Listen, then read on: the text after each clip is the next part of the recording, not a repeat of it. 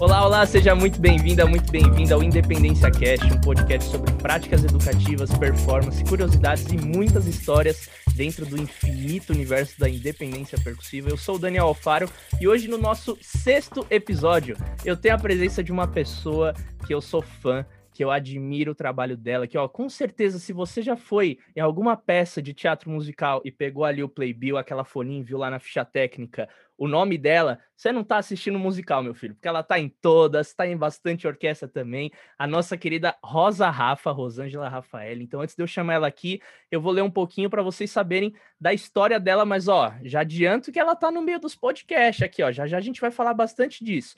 Rosa Rafa nasceu em Brasília, Distrito Federal, concluiu o bacharel em percussão no ano de 2012 pelo Instituto de Artes da Unesp, o famoso PIAP, onde também foi integrante né, durante esses quatro anos da graduação. Atua profissionalmente como percussionista em diferentes orquestras sinfônicas, no teatro musical, grupos camerísticos, além de manter trabalhos pessoais como cantora popular. É, meu povo, vamos falar bastante disso também. Rosa também tem um podcast de percussão chamado Percast e um trabalho voltado para organização e planejamento que envolve músicos em geral através de uma série chamada Prepara Tudo. Então, olha lá aí, Rosa Rafa, manda um beijo aí para todo mundo, Rosa. Gente, boa tarde, sejam bem-vindos a esse podcast. Estou muito honrada de estar aqui. Gostaria de agradecer muito ao Daniel pelo convite, porque sou fã dele há muito tempo também. Enfim, estou muito honrada de estar aqui. Beijo para vocês. É isso. Então vamos lá, Rosa. A gente nesse podcast foca bastante na prática da independência, em trabalhos, diversos trabalhos que a gente faz ao longo da nossa jornada profissional. E aí eu já queria abrir os nossos trabalhos querendo que você falasse um pouquinho assim, de um primeiro trabalho que você lembra, você desenvolveu a independência, que você começou a usar a independência no seu trabalho. Então, um primeiro contato que você teve, por exemplo, com a bateria ou com uma peça, porque você também vem dessa área da percussão erudita. Então, qual que foi o primeiro contato aí, revisitando a sua memória, que você teve com a independência? Legal. É... Bom, eu comecei a estudar percussão muito é, novinha, assim, com nove anos, comecei a estudar sério, mas já vinha namorando, né, já estava ali é, envolvida na música. Meu pai me inseriu na música muito cedo, ele é músico também, maestro. E na igreja eu já, ti, já tinha esse contato de querer tocar na bateria, enfim, essas coisas. Mas quando eu comecei a estudar percussão mesmo, que eu decidi que eu queria tocar tímpano, é, eu fui estudar numa escola de música em Goiânia e lá, paralelo com a percussão, eu fui estudando bateria, porque meu professor falava para mim que achava muito importante esse estudo da bateria. Então, é, eu lembro de eu ter estudado o caminho ápice, que todo baterista assim que inicia estuda, né? E foi muito importante para mim, muito legal, porque aí eu fazia os ritmos, praticava leitura ali enquanto eu estava tocando né, o chimbal, o bumbo, a caixa junto, mais a virada, tinha uma virada que eu tinha que fazer criar, já gerava mais uma preocupação para mim, assim, nossa, e agora? Eu tenho que criar essa virada aqui. Essa foi a primeira, primeiro contato. Em seguida, assim, eu, eu comecei a ler um método de percussão múltipla que é muito simples, mas é legal, é um primeiro contato com a percussão múltipla, que é um, um, livro do Samuel Goldman. Ele tem esse livro, aí começa com dois tontons, vai aumentando de bloco, de repente tem um bumbo também ali que você usa para tocar em pé. Enfim, é, esse foi meu primeiro contato. Muito legal. E aí você já emendou nessa parte também da percussão erudita. Então, é uma coisa que é interessante de você trazer aqui para o nosso público, né, que está nos escutando, essa diferença, se tem ou não, de, por exemplo, a independência dentro do universo da percussão erudita e da percussão popular. Porque você é a primeira pessoa que eu, a gente está conversando desse outro universo que, enfim, para quem às vezes não conhece o que é percussão erudita e percussão orquestral, você já pode emendar um pouquinho nisso. Mas a uhum. independência também existe nesse universo ou é uma coisa que é só da percussão popular? Vamos bater uma bola um pouco nesse assunto. Ah, legal você falar disso, porque existe a independência, super existe a independência na percussão erudita, mas é de uma maneira muito diferente, eu percebo, porque é uma coisa mais matemática, mais contada, a gente faz cálculos, porque tem que fazer 7 contra 5, é, é, 7 contra 4, tem muita polirritmia, então a gente faz esses cálculos para tocar junto, ou com a gente mesmo, né, numa peça, ou com outro, porque existe muito essas coisas de grupo, principalmente no PIAP, peças do Flor Menezes, né, tinha muito essa coisa de polirritmia. Então é uma coisa mais contada e todo mundo fica admirado de, nossa, eu fiz, é. Às vezes a gente nem entende, né? Eu toquei Persefasa com PIAP, nossa, sabe assim, contagem de metrônomo um com o outro, e a gente ouvir para cair junto. Então é uma coisa que eu percebo que existe, mas parece ser muito difícil sabe, muito calculada. A gente senta assim com a parte, fica calculando, escuta a resultante. Mas eu acho que na percussão popular é uma coisa assim de compilar um gênero ali, né? É, através de várias vozes. Então, parece que é mais fácil para mim criar interesse na percussão popular, porque você fala, eu tô fazendo isso, eu tô fazendo o surdo, o tamborim, o repique aqui. Então você dá um nome que você fala, nossa, eu tô ouvindo uma escola de samba. E na percussão erudita já não é muito assim. É, é, o compositor sempre tenta criar realmente relações métricas, relações matemáticas. Então, eu acho que essa diferença para mim sempre soou dessa forma. Talvez agora para mim esteja ficando mais claro, mas eu sempre senti essa diferença. E para mim, também já emendando, a diferença da percussão erudita, porque existem é, algumas nomenclaturas que se diferenciam. Por exemplo, na percussão popular eu sinto que tudo que você faz é de maneira mais prática para a funcionalidade daquilo. Então, toda técnica que você estuda, ah, eu, eu, eu vou tocar isso aqui, essa ferramenta existe para eu criar mais vivência, envolvimento, ter mais swing, para me expressar de uma forma melhor e tudo mais. Na percussão erudita, tem instrumentos, por exemplo, a caixa, ela tem uma sonoridade que pede, por exemplo, um rulo diferente. É o Jacques Delecluse, por exemplo, que foi um percussionista, compositor, pianista. Ele revolucionou, né, a percussão, escrevendo os estudos, os métodos dele totalmente musicais para a caixa, mas ao mesmo tempo acoplando muito os trechos orquestrais. Então ele exige um nível de detalhe muito grande, que tem que ter aquele rulo tal, tem que ter mais igualdade do som, tem que ter um refinamento, porque você não vai ficar tocando aquilo a música inteira. Você vai tocar aquele trecho e aquele tema tem que ser muito bem executado, bem ouvido. Então tem toda essa coisa dar o som, tem que estar tá tudo bem, tem que tá sempre bonito. Eu acho que tem bastante essa diferenciação. E na música popular, que mais as pessoas, eu, eu vejo as pessoas falando, inclusive o Léo, falei com ele, essa coisa do swing, da pessoa viver, de ouvir, dançar, e se envolver com a música, e, e ter uma relação com o instrumento. Então, assim, eu acho que a percussão popular tem que ter essa coisa do coração, do que a pessoa viveu realmente, e a percussão erudita de uma técnica e de um, de um, um polimento que às vezes até a gente esquece um pouco, sabe? Assim, você fala, peraí, tem que me distanciar e relembrar por que, que eu estou fazendo isso aqui. Que você acaba se distanciando muito daquele primeiro porquê. É, eu não sei se ficou muito clara a diferenciação que eu fiz entre os dois. Uhum, não, ficou super. E é interessante você trazer esse ponto dessa questão da, da, musicalidade, dessa questão da funcionalidade, né, entre esses dois polos. E eu percebo que é uma coisa que às vezes falta um pouquinho em um e no outro também. Então, na, a gente, nessa prática da percussão popular, às vezes ser um pouquinho mais matemático, mais sistemático, e entender essas relações, onde é que cada coisa cai funcionar, porque existem algumas relações complexas também que a gente faz, como também no outro polo pensar mais nessa questão da musicalidade, como que aquilo vai soar. E óbvio que pensa também como vai soar, como que vai ser essa resultante, como você falou, porque às vezes é uma coisa que você está fazendo uma célula rítmica, aí outra pessoa tá fazendo outra que o resultado junto dá uma polirritmia, uma independência que você ouve, nossa, é um 3 contra 2, você tá fazendo 2, elo 3, então tem que estar tá suando tchan, tchan, tchan, tchan. Se não tiver suando isso, não tá. Mas é interessante você trazer esse ponto. E aí na questão de, por exemplo, quando você está atuando em orquestra, pensando no naipe de percussão erudita. Então você comentou, por exemplo, do tímpano, que você queria estudar, tocar, Existe algum instrumento da família da percussão que é um, instrumento que usa bastante independência, por exemplo, os teclados, o tímpano,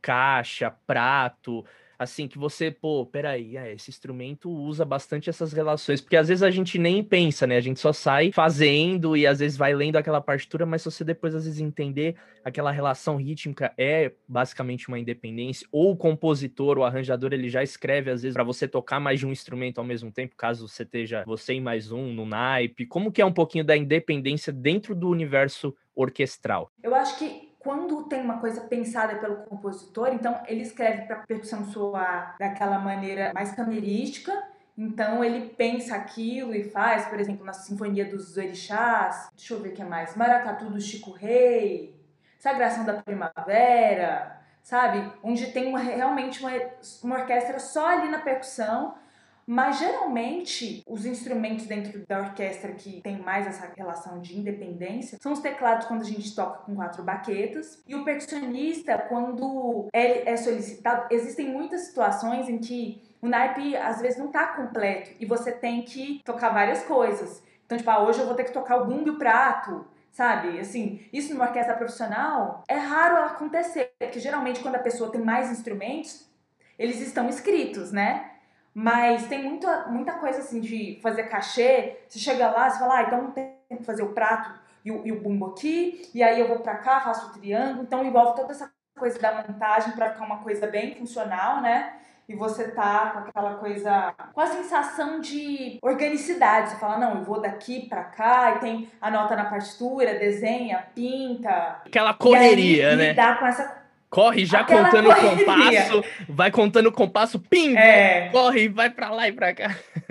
Eu acho que, por exemplo, John Williams, sabe, essa coisa da trilha sonora, tem muito isso. É muita percussão. Então acontece muito de você ter que tocar várias coisas e aí você tem que calcular o que é que dá tempo, o que é que você não vai tocar, o que, é que você não pode deixar de tocar. Então eu acho que na percussão ali, quando você tá nessas situações de orquestra, acontece, sabe, de você ter que deixar uma coisa, já pegar. O que eu admiro muito nos percussionistas populares, essa coisa de deixar um instrumento e vai para a seção B e pega outro. Eu tenho muita dificuldade de fazer isso. E vocês fazem isso muito bem, eu, eu acho, assim. Então, eu acho que na orquestra as situações são mais essas e são exceções.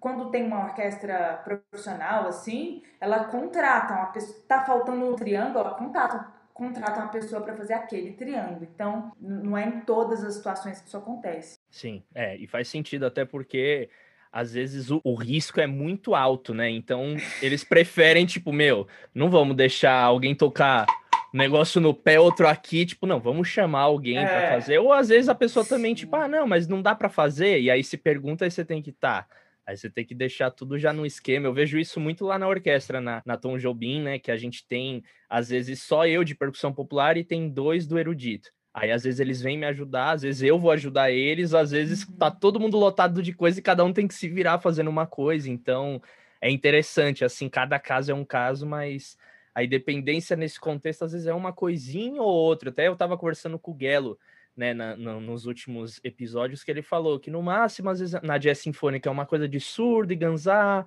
surdo e tamborim, porque se precisa mesmo, aí a Glau vem e toca junto, ou às vezes tem até um cachê que aí vai fazer, porque senão tem as suas limitações, de certa maneira, a independência, e como vocês trabalham com uma uhum. questão de diversos programas, concertos semanalmente, às vezes não tem todo esse tempo para você estudar, desenvolver e deixar aquilo musical, porque às vezes você vai se deparar num no primeiro contato que você vai ter ali no primeiro ensaio, aí no segundo, terceiro, bora viajar para fazer o concerto em outra cidade. Você fala, meu Deus, então os, os prazos são curtos às vezes para você estudar, desenvolver tudo isso, né? Olha lá, a cara dela, ela não deixa mentir, não. Exatamente, nossa. Não, é porque assim, é, você falou tudo, sabe? E essa situação é muito desesperadora, sabe? Principalmente quando você é um cachê, você não quer fazer feio. Entendeu? Então, assim, só... isso foi uma... o que mais aconteceu na minha vida. É isso, é o que acontece sempre, Dani. Tipo assim, eu tô aqui na minha vida estudando, tá? Pra fazer um teste de orquestra, tô com minha rotina. Aí a pessoa me liga e fala assim: você quer fazer um musical amanhã? E assim, o negócio é difícil, você tem que se virar. O... minha vida é assim, sempre foi. Entendeu? Nunca foi uma coisa assim, vou estudar isso, faço. Aí eu estudo aquilo e faço. Então, assim, o que mais me educou, além do PIAP, foram essas situações de. É, é, muito. Como é que a gente chama isso? Fogueira, né? Fogueira. Te joga na fogueira direto e todo mundo passa por isso. Quem é percussionista e começa a fazer cachê, né? Aí você começa a fazer essas coisas. Aí as pessoas começam a pensar em você e lembrar. Ah, a Rafa já fez, então ela vai fazer de novo. E aí, enfim, fica, fica essa coisa. Mas você perguntou do ambiente orquestral e eu lembrei da banda sinfônica. Eu acho que o lugar que mais acontece é na banda sinfônica que, enfim, em São Paulo a gente não tem a extinta, mas assim, é o lugar que é o tempo todo muita coisa para tocar e é muita independência, porque a montagem sempre é grande, você sai do estilo e é uma contagem assim 4 por 16, 3 por 8, você vai entrar aqui em outra montagem. Então, eu acho que na banda existe isso muito mais do que na orquestra. É, e é interessante você falar isso, porque só pelo fato de, por exemplo, você sair de um instrumento que você tá para ir para outro, e nesse percurso você for contando e andando, às vezes você até programa sua passada, isso já é uma baita independência, porque às vezes a gente acha, não, independência é tocar o, é? o estilo e o, e o Glockenspiel ao mesmo tempo, mas não, às vezes você toca, um, dois, três, canto, aí você volta e fica fazendo toda é. essa troca, isso já é uma baita de uma responsabilidade, né, você, é, às vezes, dependendo se tá longe, porque não podia, porque ali tem que estar o tímpano e o bumbo, porque pro percussionista X, mas nossa, naquela música você vai ter que correr tudo aquilo, aí você tem que calcular exatamente tudo que você vai fazer, e aí tem aquele choque, meu Deus, se eu tropeçar, cair, ai meu Deus, aí chega lá e toca, pega a baqueta, já larga e vai. Eu lembro que teve um concerto, a primeira vez que eu me senti um cara, percussionista erudito, que a gente tava fazendo Tenho Sede de um Xodó, e aí tinha é, coisa de tímpano, coisa de bumbo e um monte de escrita para teclado. Aí o Rogério, Rogerinho, grande querido amigo nosso do Piap e tudo,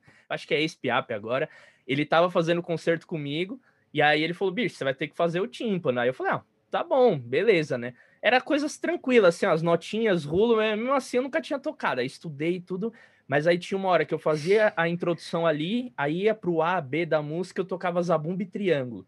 Aí eu tinha que sair, era na sala São Paulo. Então a banda, a cozinha tava aqui e a percussão, né, não tão tão longe, mas estava aqui mais ou menos. Aí você tinha que sair daqui, aí vim, descer, né, desce uma escadinha sobre o outro tablado lá, o outro praticável, aí toca zabumba. Aí tinha o tempo de parar, eu já tinha que parar já tirando, né, a correia assim da zabumba, deixar ir sem fazer barulho Aí andar, e assim, era. Aí o, o, Rogério fazia um rulo e eu tinha que dar no, no bumbo, mas por pouco que eu não cheguei a tempo de pegar a baqueta. Eu cheguei, mas eu tive que esticar. Falei, nossa, que vergonha, gente. E tinha um, um pessoal, né, amigos meus da percussão assistindo. Falei, nossa, que vergonha. Mas é isso, né? Uma correria é uma fogueira que, que é saudável nesse sentido, né?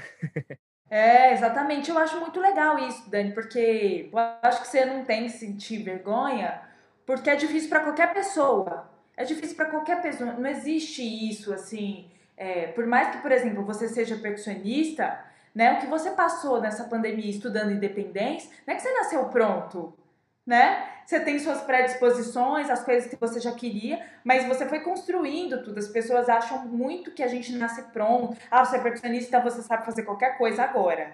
Não, eu tenho que estudar, né? E, e, e o que você está contando é muito legal, que você estava ali se arriscando por uma melhorando em uma coisa que você não estava totalmente apto. E isso eu admiro e valorizo muito nas pessoas, sabe? Uhum. Esse risco que você corre e vai lá e consegue fazer. E isso também, se você não fizer, querido, querida, vamos se ligar, né? Porque a vida real é isso aí, né?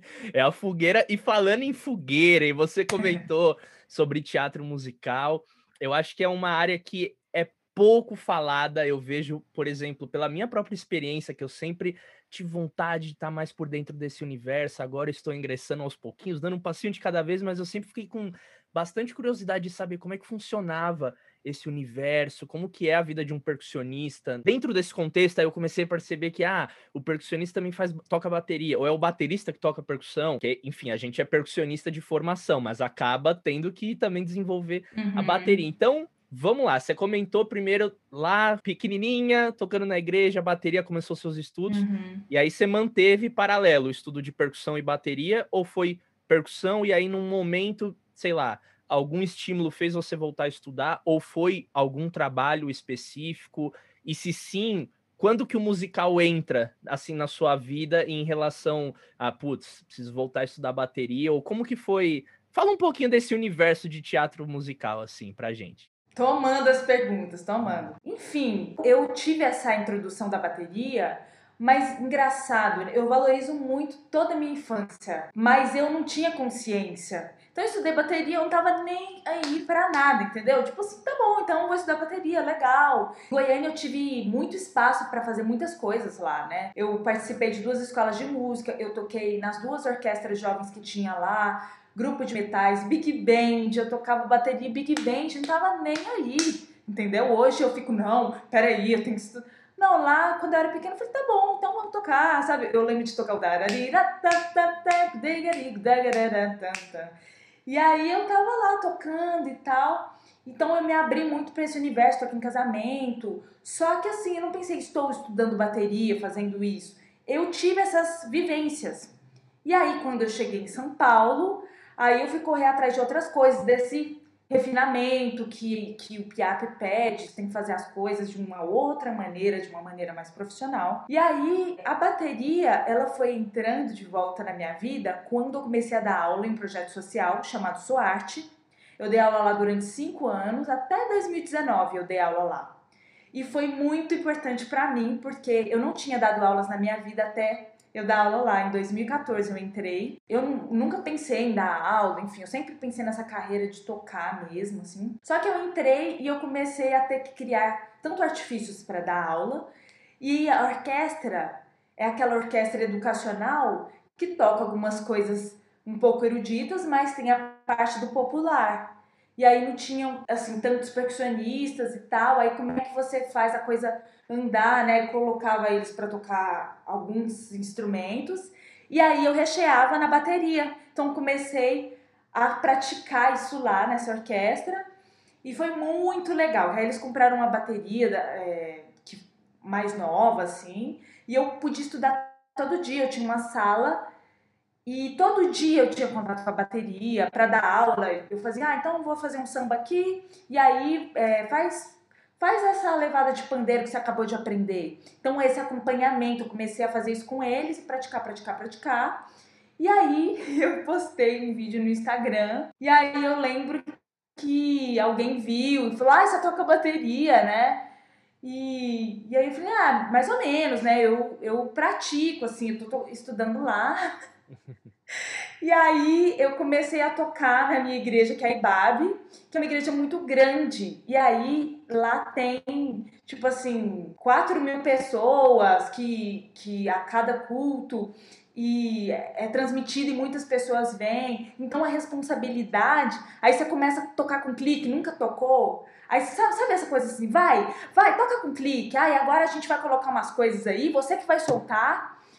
Então é isso, é minha vida é essa, assim, de, ah, então faz tal coisa, então você vai fazer esse pop aqui, você vai escutar esse disco, vai decorar e agora você vai tocar e você vai cantar também, tá? E eu aceitei, eu fui aceitando essas coisas. E aí aconteceu que é, eu fui fazer um. Quando eu saí da experimental, eu aceitei fa fazer o Romeu e Julieta, que foi meu primeiro musical que eu fiz assim eu, sabe? Tipo, como é que ele fala? Quando você é oficial, né? Eu tinha feito alguns subs, né? Eu fiz é, O Homem de la Mancha, que foi tranquilo. É, foi tranquilo assim, em comparação aos outros, mas na época eu lembro que o Luiz falava que era tranquilo e falava, você tá louco, né? Pra mim era muito difícil tudo aquilo, assim, encaixava. Não, você não pode errar aqui, senão o cara não vai entrar, essas coisas. Mas era tranquilo em relação aos outros. E aí o, como é que chama? Noviça Rebelde. Aí eu toquei um pouco de bateria, então já tava ali naquela. Você sabe, né? A gente já conversou sobre isso. Essa coisa de valendo. Ah, você tá, você tá no seu primeiro dia, mas é no valendo do musical. Então tem toda essa coisa do vai que você não pode deixar esse musical cair. Então eu fui, eu fui aceitando esses desafios, mas assim, nunca estava 100% preparada para eles. Mas toda vez que eu saía desse desafio, eu já estava mais preparada. E aí no Romeo e Julieta tinha uma parte pequena de bateria e era junto com o som eletrônico lá, mas já era tipo, nossa, tocando um pouquinho de bateria aqui. E tinha uma coisa assim, eu tocava no tímpano com a mesma cadeira, eu virava, eu já tocava groove, eu já entrava no groove. Aí eu falei, ah, beleza, né? Só que aí eu aceitei fazer sem saber como era Sunset Boulevard. Você quer fazer o Sunset Boulevard? Quero. Mas não sabia. Aí eu fui ouvir, eu fui ouvir a música 2, que é a música principal, né? Cara, era um jazz em sete. Aí era isso, assim. Aí eu fui buscar a partitura e era tudo. Aí eu tocar bateria, percussão. E aí eu falei, não, então eu aceitei, eu preciso trabalhar. E aí eu fiquei um mês só fazendo só, só isso, estudando e tal. E aí o Nelton me ajudou e eu fui estudar, fiquei estudando muito mesmo, porque eu falei, isso aqui tem que estar tá cravado, né? Não dá, não dá para duvidar daquilo, senão você acaba com o musical mesmo. Então, a, e a música, assim, tem cinco minutos, ela não acaba nunca. Enfim, é, é, foi, foi acontecendo isso. E no meio desse processo, eu aceitei fazer o Tic Tic Boom, que é só bateria rock. E eu pensei, ah, eu acho que eu consigo fazer, porque é o rock e perto das coisas que eu já estou fazendo, eu acho que eu vou conseguir emendar. Então eu aceitei, também foi uma escola muito boa para mim. É, mas o musical mais difícil que eu fiz foi o Wicked, né? Que eu fiz subir pro Giba. Que aquilo ali é toda essa coreografia que você tá falando. É negócio que você toca aqui, dá uma girada, toca aqui, volta, e conta dois e entra no xilofone. É muito louco. Aquele musical lá é, é realmente tira o chapéu, assim, para quem toca, porque é muito difícil, eu acho. Assim, de todas que eu fiz, de longe, foi mais difícil. Mas foi assim que eu fui entrando e eu fui aceitando esses desafios até aqui. Né? O último que eu fiz foi o Donna Summer tocando bateria. E aí tem esse desafio. Você não pode ser outro musical com bateria. Tem que ser eletrônica, você tem que acertar os timbres, enfim, toda essa coisa. Então minha vida é assim.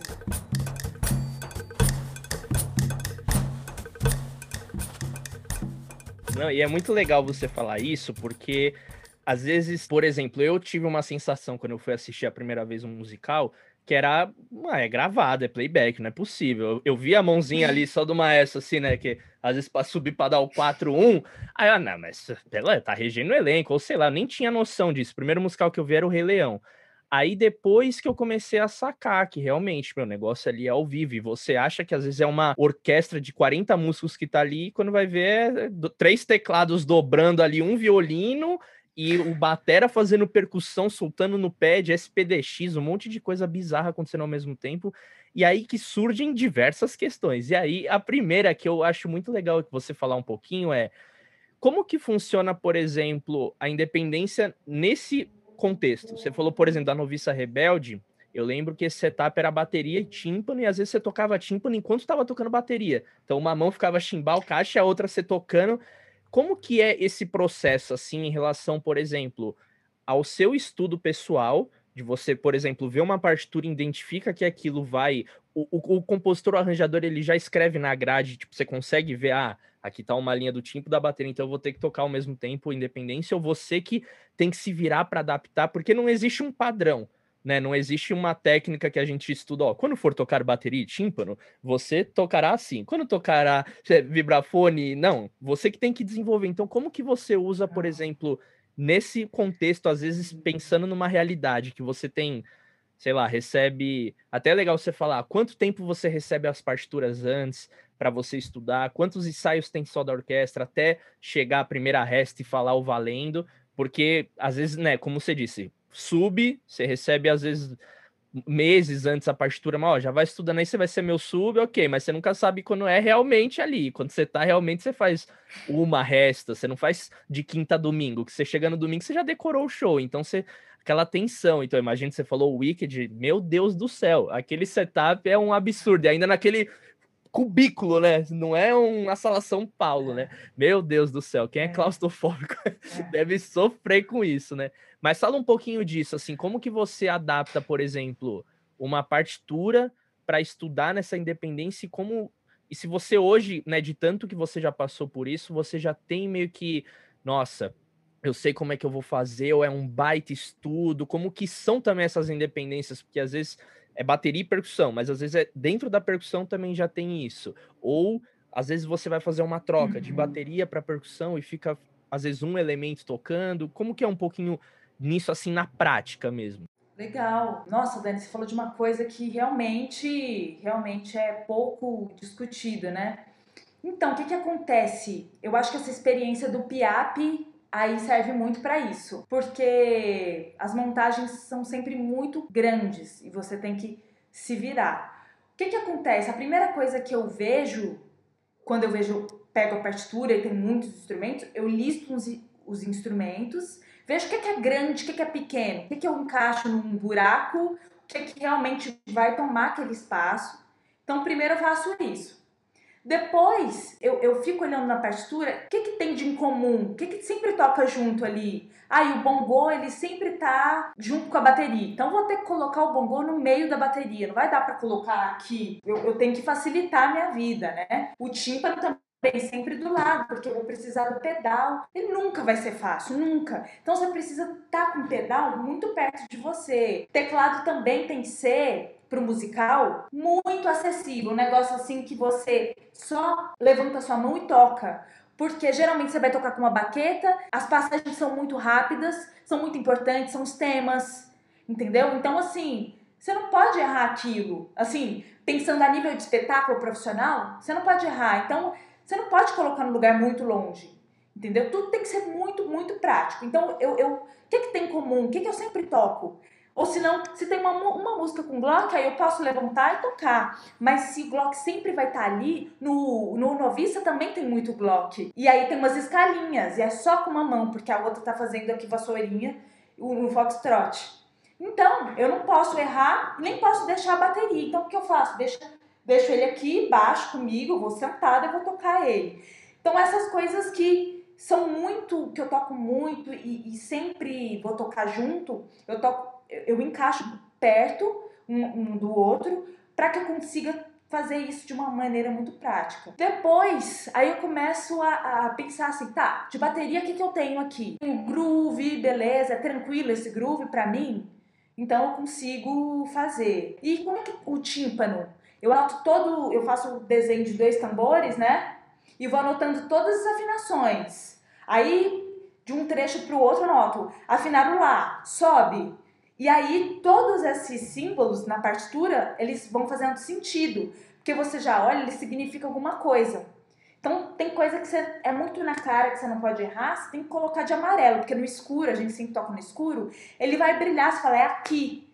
Então você já vai no automático. Você precisa saber as partes que são difíceis para você e com um olhar você vai resolver. Você vai passar de um instrumento para o outro, você vai pegar, você vai mudar a afinação, né? Todas essas passagens precisam estar tá bem executadas. Então, às vezes é com símbolo, um desenho ou um amarelão lá. Depois disso, aí eu começo a estudar mecânica. Porque, beleza, eu sei como funciona, eu já ouvi bastante, eu já sei como é a música. Eu sempre decoro o musical inteiro, sempre porque eu não vou contar com a sorte de contar compasso no musical. Isso não existe para mim, entendeu? Na orquestra eu conto, porque eu tô sentada, eu levanto, toco o triângulo, toco o bumbo. No musical não tem tempo de ficar 30, será que é 30 ou 31? Então eu decoro a música, sabe assim? Não tipo dá assim, pra gritar, eu quero né? olhando pra tela. O Jefferson, tá no 32 ou 31? Né? Não dá pra fazer é, isso, né? Não dá. Cara, e não dá, assim, uma coisa que o musical me ensinou é que não dá para você arriscar, você tem que saber o seu limite ali. Então, assim, no Vamp eu quero estar tá olhando pra telinha para quando ele descer a mão, eu ir embora. Senão, eu tô olhando pra partitura e aí? Entendeu? Aí pode tudo ir por água abaixo. Então, eu faço essa coisa da mecânica, já ah, eu tenho esse trecho de bateria, tímpano, depois teclado, levanto. Então, eu ensaio essa coreografia até não aguentar mais, até realmente estar ali, e vou pegando esses pedaços. Aí tem, tem momentos que só ali no ensaio, no dia a dia, que você vai reafirmando, mas eu faço tudo nessa ordem para ficar orgânico e eu ensaio as músicas que eu tenho mais dificuldade, que eu tenho mais medo, que, eu, que são mais difíceis para mim, porque, por exemplo, no musical tocando bateria, virar a página para mim é um terror. Então, assim, eu estudo a virada da página. Entendeu? Tipo, ah, meu pé. Eu tenho muita dificuldade com o pé em manter, porque é uma coisa nova para mim, né? Não estudei sempre essa coisa do chimbal e do bumbo. A mão tá mais tranquila, mas o pé, você fala, peraí, o chimbal tá aqui, enquanto eu toco o bumbo, eu viro, eu tenho que ter essa consciência. Eu não consigo deixar assim, ah, beleza, igual o Celcinho de Almeida, né? O que eu mais gosto de ver o Celcinho tocando é porque ele vira a partitura. Eu, eu falo, nossa, que legal, ele vira a partitura aí, ele tá quebrando tudo aqui. E o Nelton ri muito de mim, porque para mim isso é demais, assim. Porque só eu sei o que, que eu passo nas viradas de partitura lá do musical. Aí partitura então, cai, aí desespero, aí não dá para pegar partitura, aí cai lápis, aí cai tudo. Ai, meu Deus, e o maestro dando um. E já foi, né? Já e tá no escuro, né? Aí liga o flash do celular para achar a partitura da próxima música, aí não dá, aqui tem um rolo de caixa. E o desespero, ai meu Deus, é. vou perder meu emprego. Sim, sim.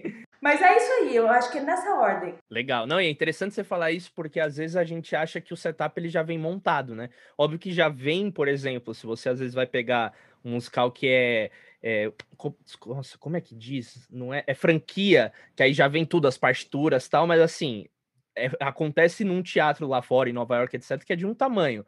Então, às vezes, o setup do percussionista, do baterista, é de um tamanho. Chega ali, num Renault da vida, num Santander, que um espaço é outro. Aí você tem que já botar coisa pendurada, fazer um monte de coisa. Então, esse estudo é, é muito legal. E essa parte de desenvolver setup que eu acho muito legal, porque é uma das coisas que eu venho praticando muito né, ultimamente nessa quarentena, de construir setups com diversos instrumentos. Eu acho muito legal pegar esse seu depoimento em relação ao musical, porque depois você montou um setup, ele fica fixo ali sempre, mas é interessante você detalhar, não, o tímpano tá aqui porque tá aqui, por, você consegue explicar por A mais B do porquê que ele tá ali, por que ele tá virado assim, por que o Glock ele tá aqui, não assim, ele tem que estar tá aqui. E, e, eu acho muito legal uhum. isso nos meus colegas, assim, quando eu vejo aquelas peças de percussão né, do PIAP, percussão múltipla, que tudo tá milimetricamente calculado, a estante que vai estar tá com a toalha com a baqueta, tem que ser as duas de caixa aqui, as duas de tímpano aqui, se inverter essa ordem,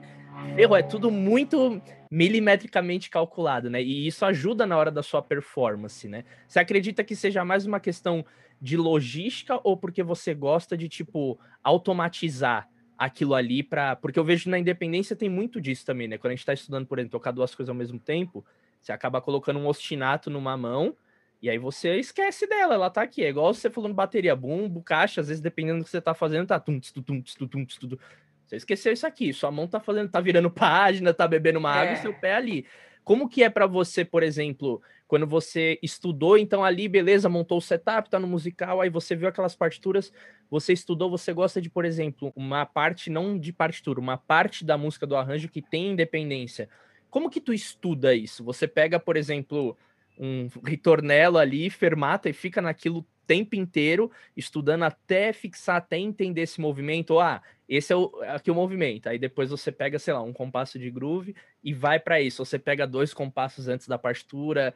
Enfim, eu já falei um pouco de um processo possível, mas como que é o teu, assim, quando você está estudando qualquer independência? Então, meu corpo, ele tem que entender o que, que é. Porque eu sinto assim que às vezes, mesmo a pessoa me explicando, né, o que está acontecendo ali, quando eu ouço a resultante, eu não consigo assimilar também. E aí eu vou fazendo meu processo com o corpo. Porque às vezes eu crio umas coisas loucas, eu crio um pensamento a respeito, não, quando meu pé cair aqui, eu vou ouvir tal coisa. E aí eu faço isso. Então é uma coisa muito única, minha mesmo. Para solfejar, o que eu crio muito com meus alunos, por exemplo, né? A gente lê primeiro uma voz, depois a outra, aí eu crio essa resultante intermediária, como soa, e isso me ajuda muito a tocar, né? Que não, tem que soar isso, mas pro pé, para soar isso, meu pé tem que ir antes, meu pé tem que ir depois. Eu tenho que entender esse processo. O que, que vai junto, o que, que vai antes, o que, que vai depois. À medida que eu vou entendendo, eu vou lá catando milho mesmo, assim, parece que eu nunca toquei. Meu cérebro ele torce e eu fico lá. Eu fico lá sozinha até aprender. E aí, à medida que eu sei, aí eu fico fazendo um tempão sozinho, só o groove, aí eu toco com a música, aí eu toco sem, eu toco com. Até sentir que eu sei, que eu sinto, que, eu, que meu pé tá livre e eu tô com a mão aqui, eu posso fazer qualquer coisa na mão. Se eu não sentir isso, aí eu tô presa ainda, né? O maracatu, por exemplo, que é muito difícil, foi assim. Eu fiquei, não, peraí. Meu pé é aqui, o outro é aqui. Onde que vai cair a minha mão? Então, assim, para mim é um negócio meio, parece criança mesmo, sabe? Eu vou descobrindo até aquilo fazer sentido. Porque ouvir a resultante, às vezes, só de cara, não me ajuda em nada. Eu preciso realmente tocar e ir sentindo onde as coisas vão caindo com o corpo, com o corpo.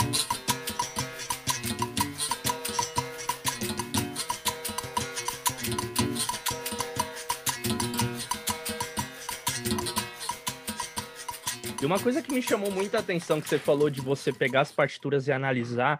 Então, nesse universo, às vezes acaba que o arranjador ele não tá pensando, por exemplo, que você vai ter que fazer aquilo ali sozinha.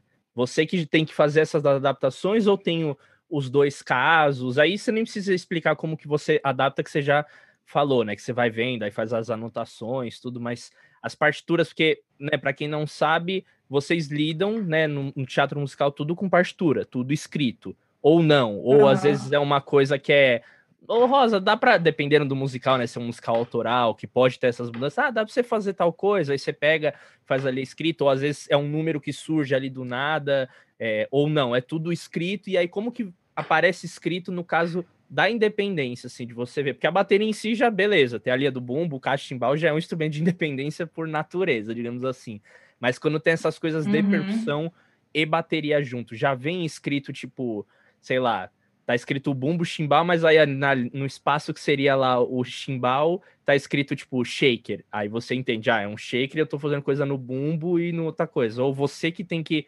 ah, eu vou ter que fazer isso, ah, eu vou ter que adaptar de todo jeito que você falou. Então, eu tive uma sorte muito grande. Todo musical que eu toquei tava tudo escrito. E, por exemplo, no Sunset, que é para um percussionista e um baterista, tava adaptado para uma pessoa fazer. Então, os caras, assim, são muito profissionais, né? Eles escrevem tudo mesmo, do jeito que tem que ser. Não tinha nada que não tava escrito lá. Nunca pediram para mim adaptar nada. Sempre tava tudo escrito. Era só essa pergunta, né, que você fez. Isso, isso. Em relação à independência, então já vinha escrito também essa adaptação de como que seria possível de você tocar, não de você ter que pegar uma folha do bongo, outra da bateria, aí você vê, ah, pera, no compasso 2 aqui, ah, então vai, pera aí, deixa eu anotar a rítmica que eu vou ter que fazer em um, aí você se virar, não, já vem escrito já, bonitinho pra você fazer, né? É, você só tem que fazer. traduzir e realmente estudar, né? Sim. Mas assim, acontece muito no caso de compositores assim, principalmente jovens que querem escrever para percussão, acontece muito de ter um negócio assim, não dá para fazer isso aqui, entendeu? Uhum. Não, não dá para fazer isso aqui porque é muito instrumento, não dá para fazer ao mesmo tempo, enfim, umas loucuras. Mas em musical sempre parece impossível. Você fala, não, isso aqui não dá. Mas aí no, no meio da temporada você descobre que dá para fazer, só que é muito rápido, muito difícil. Você fala, cara, como é que o cara pensou nisso? Mas dá para fazer. Eles nunca escrevem uma coisa que não dá para fazer, entendeu? Uhum. Só que às vezes é tão rápido que você tem que inventar uma solução que, que caiba, né? Que caiba. E é um ponto que é interessante, né, da gente também citar, que entra muito nessa polêmica também do estudo da independência, né? Que tem pessoas que existe um, um, certo preconceito com essa prática de não, porque você estudar aí você tá tirando o emprego de outra pessoa, do cara ali, de uma pessoa tá tocando com você, uhum. ou também aí tem outro ponto, não, que você estudando essa prática, você vai ser, né, uma musicista mais desejada, né, e você vai estar tá trabalhando em diversos outros contextos. Então, na sua opinião, assim, como que você vê essa independência assim no mundo prático do percussionista profissional? É uma você olha assim com um olhar tipo, olhar com olhar é, olha com olhar é bom demais, né? Você olha com um viés assim, não, putz, eu não gosto de estar tá fazendo isso porque não é uma zona de conforto, eu gostaria de estar tá com outra pessoa, que, por exemplo, na minha opinião, eu adoraria sempre estar tá tocando com mais outros percussionistas, é muito melhor, né? Cada um no seu quadrado, mas nos seus contextos que você, por exemplo, falou de trabalhar hoje, você trabalha bastante em teatro musical, está em cartaz por causa da pandemia, não.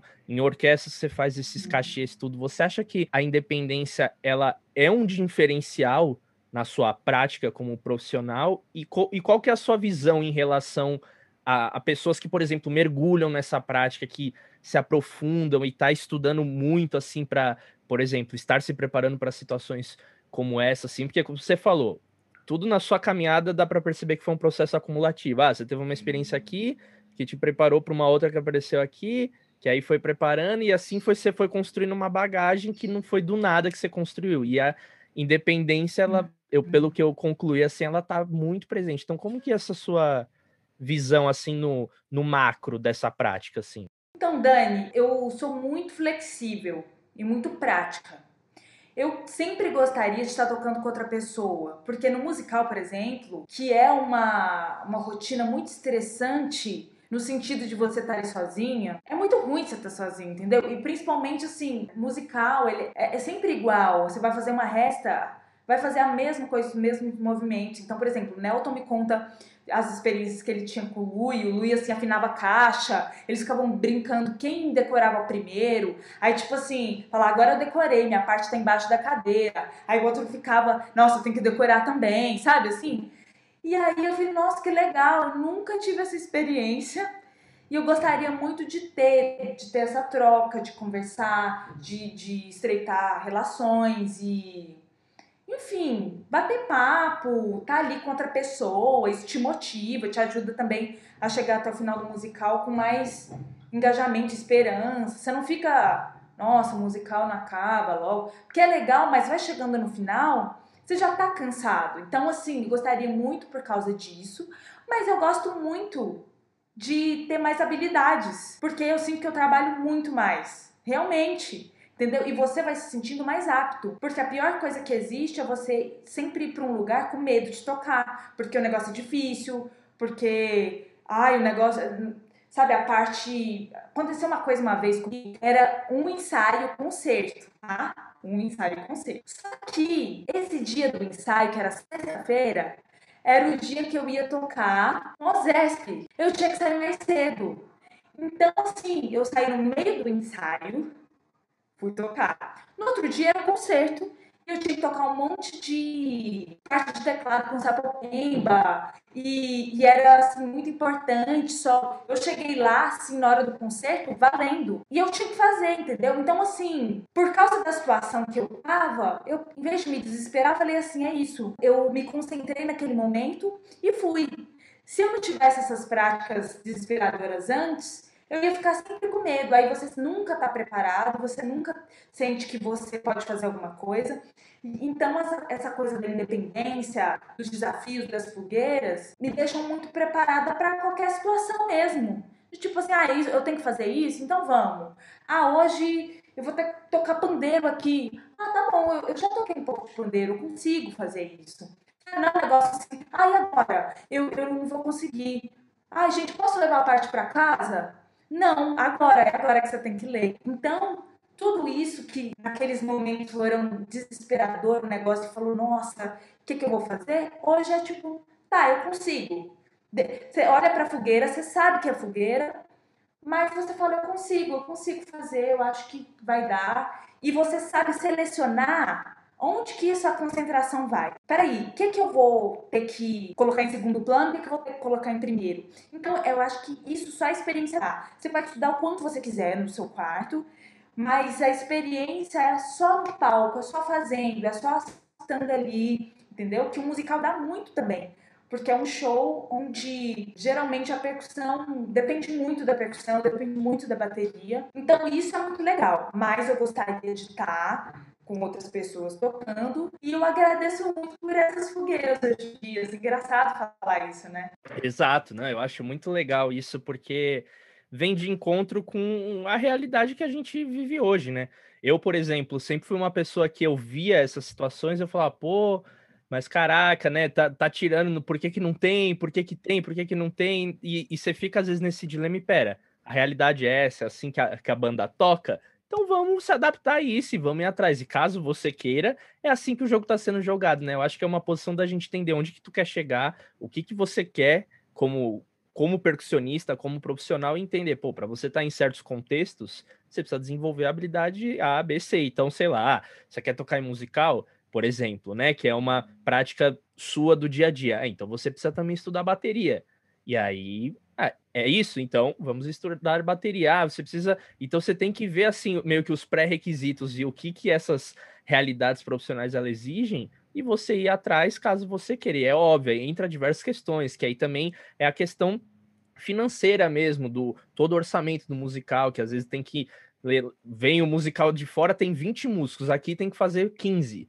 Tem que fazer menos até, tem que enxugar cada vez mais. Então, é nessa hora que, sei lá, quem toca saxofone aí toca é, clarinete, flauta, sax alto, barítono, tenor, o cara toca um. Quem toca flauta toca zilhões de flautas, então é uma coisa que é, não é só na, no nosso universo da percussão, né? Isso existe também nas outras é, cadeiras né, de músicos, e aí, claro, entre os prós e os contras, tudo, é, em questão de, de cachê, etc. Mas na sua opinião, Rosa, agora é uma pergunta que eu tava até. Eu não fiz nos, nos outros episódios, mas eu quero saber de você, porque, assim, às vezes a gente precisa materializar as nossas práticas, né? Porque, como você falou, nada vai substituir a tua experiência, a tua bagagem na rua, nos palcos, e você estudando, e é uma das coisas que a gente precisa, às vezes, por exemplo, para o pessoal que está ouvindo aqui, que está começando os estudos de independência, tudo, você acha que vale a pena estudar essa prática pensando em ter mais retorno financeiro, pensando como uma carreira ao longo prazo, como músico, como musicista, tipo, se você pudesse, pô, estuda, sei lá, além de estudar rudimento, baqueta, técnica, estudar independência, você acha que pode ser um diferencial para fazer com que essa pessoa consiga atuar em outros lugares e com isso aumentar as suas chances de ter, por exemplo, uma, uma renda maior ou não? Ou você acha que não está ligada a isso? Qual que é a sua opinião sobre? Depende do que a pessoa quer se tornar. Eu acho assim, se você quer ser um especialista de alguma coisa, você já sabe o que você gosta, e você começa a estudar uma coisa só porque pode te dar dinheiro, não vai dar. Não vai. Então, assim, por que, que tudo isso aconteceu comigo? Porque eu nunca fui, eu nunca fui uma especialista. Entende? Eu sempre gostei. Eu acho que a coisa que eu melhor faço de verdade é assim, é isso. Eu falo, Rafa, vai ter ensaio dia tal e tal, é concerto é tal, você tem que fazer isso. Eu sou muito boa nisso. Mas eu não sou especialista em caixa, eu não sou especialista em teclados, eu gosto muito de tímpanos, mas eu não sou especialista em tímpanos. Não sou aquela pessoa que vai ser convidada é, para ser endorser do instrumento tal, porque eu faço muito aquilo. Então essas coisas chegaram para mim e graças a Deus as portas foram se abrindo. Então assim, se você é essa pessoa que é múltipla, gosta de ser múltipla, você vai trabalhar muito se você se abrir para esse universo. Então vale a pena sim, mas você entende que eu nunca pensei nas coisas que eu fiz, foram se abrindo e aí eu vou entendendo quem eu sou, né? À medida que eu amadureço. Você, por exemplo, já sabe que quer entrar nos musicais, então você também já sabe como é que você tem que correr atrás, como é que você tem que fazer. Ah, além de estudar bateria e dependência, você tem que saber que no ensaio é uma coisa, aí você vai usar fone, aí vai acontecer isso. É, é, pode acontecer de dar muito chabuzo, você tem que estar ali disponível muito tempo, então você tem que abrir mão de outros trabalhos às vezes, correr alguns riscos. Então, assim, tudo na vida tem esse ônus e bônus. Então, assim, para mim, só deu certo, tá? Porque eu me abri para isso e, e, engraçado que eu vejo que a vida vai me trazendo essa coisa. Eu sempre brinco e falei aqui para você que nada é tipo assim, agora eu vou fazer isso, agora eu vou fazer aquilo. Não, quando eu tô achando que tô começando um trabalho, vem outro que não tem nada a ver, assim, sabe, comigo. Então, eu acho que só eu só tenho ficado tão feliz com a minha caminhada porque eu tenho me aberto para isso e vejo que eu sou essa pessoa. Mas se você não gosta de ser múltiplo e, e você tem uma, uma caminhada só com uma coisa, então talvez não. Então vai nessa coisa e faça da maneira que você entende, porque se você gosta muito, as coisas vão começar a acontecer nesse universo, nesse ambiente que você está se especializando. É super interessante levantar super interessante, não. É necessário falar desse ponto, que aqui a gente não está querendo dizer que não seja especialista, seja generalista e trabalhe, mas não. Não tem nada de errado com você tocar pandeiro apenas, ou você tocar só tímpano numa orquestra. Pelo contrário, é, é uma vida dedicada a isso, é muito lindo a gente ver isso, né? Então, já fazendo a propaganda, o episódio com o Léo Rodrigues no Percast também, que ele fala bastante desse ponto de se especializar e ser uma referência, um instrumento ou não. Então tem esses ônus e bônus, como tudo na vida.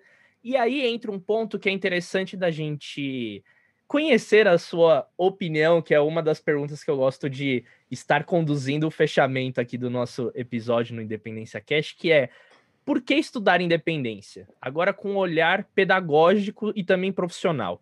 Na sua opinião, por exemplo, quais são os benefícios de estudar independência, de estudar essas coisas de, de coordenação, de tocar mais de um instrumento ao mesmo tempo? E você pode, obviamente, fazer um paralelo com a sua experiência, mas também você como professora. Assim, uhum. eu indico essa prática para as minhas alunas, para os meus alunos, mas por quê? Quais são as justificativas? Legal. Antes de responder essa pergunta, eu só, só, queria. Na outra pergunta, eu acho que eu acabei não respondendo diretamente, mas eu acho que sim, você vai trabalhar mais se você recorrer a estudar mais independência, porque é uma coisa que te deixa pronto para o mercado. O mercado, cada vez mais, ele está enxugando as possibilidades. Então, se você é a pessoa que consegue fazer X, Y, Z, então pode ser que você seja convidado para isso. Mas se você também for forem mais pessoas, você já está preparado para aquela situação. Então, você é uma pessoa coringa, você é uma peça coringa que pode fazer tanto um, tanto outro. Então, isso não te amarra, sabe? Não te impossibilita, enfim. Só quero deixar claro que agora, nossa, eu super indicaria o estudo da independência por alguns motivos. Eu acho que o estudo da independência ajuda a gente destravar muito o corpo e harmonizar nossos membros. Eu sinto que quando a gente canta alguma coisa, ela vem de dentro, né? O solfejo rítmico, ele tá muito dentro da gente. Mas para que a gente externalize, eu acredito que venha muito do corpo e a gente precisa saber expressar isso. Então, a independência ajuda a fazer com que essa mescla fique mais clara, fique mais fácil de fazer. Então, você assim, entender que o pé faz uma coisa, a mão faz outra, eu acho que o cérebro ajuda a gente ter um pulso melhor, por exemplo, ou fazer um solfejo com mais facilidade, com mais clareza.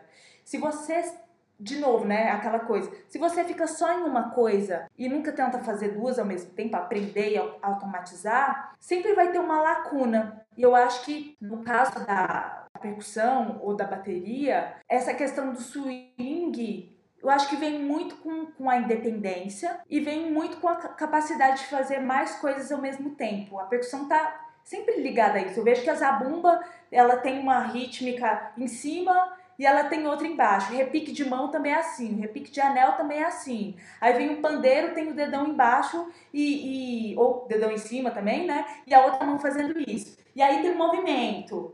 Então assim, a percussão ela nunca depende só de uma coisa ou só de outra. Se você consegue desenvolver esse trabalho, faz com que você toque melhor, com que você pense melhor, com que sua rítmica fique mais expressiva. E eu acho que percussão, ela expressa tudo isso, ela expressa o swing, ela expressa o ritmo, ela expressa a musicalidade, o gênero. O gênero está muito na percussão, né? Se é um baião, se é um chachado, se é um samba a gente expressa muito isso através dos instrumentos que a gente toca. Então, se a gente tem essa liberdade de fazer duas, três coisas ao mesmo tempo, essas coisas ficam mais claras para quem está ouvindo e para a gente. Uau! Uau, uau, uau! É isso, meu povo. Olha aí, a Rosa dando papo das suas opiniões acerca da independência. E Rosa, para a gente terminar, atualmente, onde a gente te encontra? Quais são os seus projetos? Fala aí para a gente antes da gente terminar mais do nosso episódio, onde é que a gente encontra o seu trabalho nas redes sociais, site, percast. Fala um pouquinho dos seus atuais projetos para a gente ficar mais ligado e mais perto do seu trabalho. Então, meu site está em construção, já já sai. Mas enquanto isso, eu tenho duas páginas no Instagram, que se chama, uma se chama Rosa Rafa, sendo que o Rafa tem um R H A F A. Então tem um H entre o R e o A.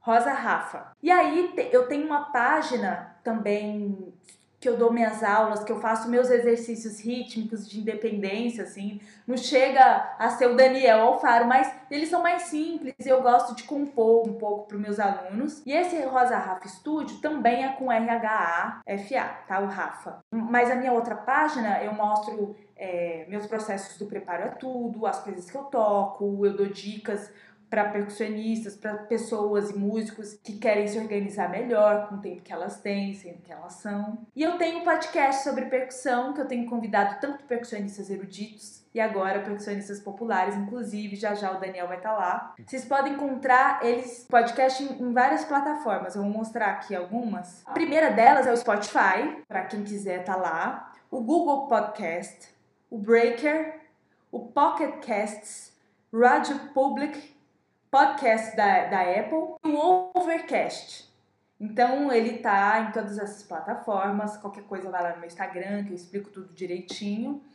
E é isso. Ah, que maravilha. Rosa, muito obrigado por ter aceitado esse convite de conversar com a gente. Eu aprendi muito, matei muitas curiosidades minhas em relação ao mundo do teatro, ao mundo da orquestra, dos seus processos também. Você é uma pessoa que eu admiro, que eu tenho o maior carinho, tenho como referência, e se Deus quiser, no futuro estaremos trabalhando juntos. E não vejo a hora disso passar, tudo para a gente sentar um dia para tocar, estudar, botar o papo percussivo em dia. Então, deixa aí suas considerações finais e mais uma vez, muito obrigado por tudo que você partilhou aqui com a gente, que para quem está esperto, vale ouro e já anotou e já deixou aí anotadinho para como estudar, como funciona esses universos e muito obrigado, viu? Imagina, eu fico muito, muito, muito honrada de estar aqui, né? De novo, eu repito que eu te admiro muito. Eu fui correr atrás lá do seu Instagram quando te conheci, porque eu te vi tocando com a Jazz Sinfônica, né, lá em Campos. E eu falei, nossa, esse menino toca pra caramba, com swing e tal. Só que assim, era só só a ponta do iceberg, assim, vários solos de pandeiro, várias coisas que são, enfim, o céu é limite para você. desejo todo o sucesso do mundo, que você cada vez cresça esteja entre os grandes, assim, sendo reconhecido, porque você já é uma pessoa que incrível, muito humilde, toca bem pra caramba. Então desejo sucesso para você, no seu trabalho de independência, aqui no podcast, no Instagram, em tudo que você fizer. E muito obrigada pelo convite. Então é isso, meu povo. Acabou mais um episódio aqui do nosso Independência Cast. Não se esqueça de se inscrever no canal caso você esteja vendo esse vídeo, seguir o nosso podcast aqui no Spotify e em todas as outras plataformas. E semana que vem tem mais papo sobre independência. Deixa aqui nos comentários também algum insight, alguma coisa que você teve com esse papo com a Rosa. Vai lá, procura o trabalho dela, ouça os episódios do Percast que tá muito legal. Logo, logo estarei lá também. Então vamos lá, levar essa audiência toda para lá, porque ela merece um trabalho lindo que ela tá construindo. E se você também tem problemas ou quer melhorar e ampliar e aprimorar sobre preparação de estudo, rotina, ela é a pessoa ideal para você falar. Então, meu povo, um beijo, um abraço enorme e até o próximo episódio. Um beijo.